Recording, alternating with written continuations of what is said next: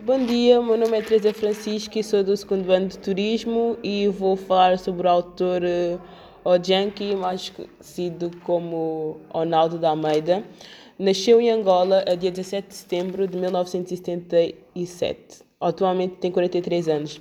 A sua, a sua ocupação é escritor e a cerca de prémios ganhou entre os 5 a 7 prémios. Uh, uma pequena parte da sua biografia é filho de comandante Júlio de Almeida, que estudou em Lisboa, onde ficou licenciado em Sociologia, continuando os seus estudos em Lisboa. Fez doutoramento em estudos africanos em Itália em 2010, onde obteve o segundo lugar no prémio António Jacinto, realizado em Angola, e acaba por publicar o seu primeiro livro.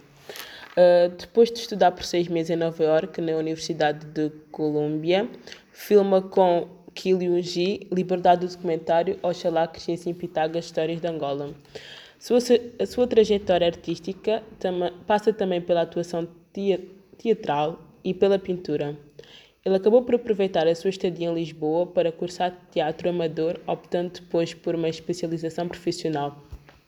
As suas obras foram traduzidas para diversas línguas, entre elas francês, inglês, alemã, ai, alemão, italiano, espanhol e chinês. Uh, agora de seguida vou ler um bocado da sua obra, da qual faz parte do livro Os da Minha Rua. O Kuzukuta, de Ojanki. Nós estávamos sempre atentos à queda das nésperas, das pitangas e das goiabas. E era mesmo por gritarmos ou percorrermos que Kazukuta acordava assim num modo lento de vir nos espreitar. Saía da casota dele a ver se alguma fruta ia sobrar para a fome dele. Normalmente ele comia as nésperas meio cansadas ou de pele já escura que ninguém apanhava. Mexia -se sempre devagarinho e bocejava. E era capaz de ir procurar um bocadinho de sol para lhe acudir as feridas, ou então mesmo pescar regresso na casota dele.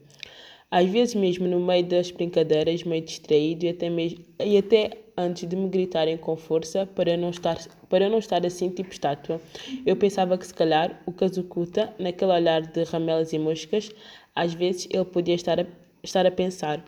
Mesmo se a vida dele era assim, era só estar ali na casota meio triste, sair e entrar, tomar banho de mangueira com água fraca, apanhar nésperas podres e voltar a entrar na casota dele. Talvez ele tivesse a pensar nas tristezas da vida dele.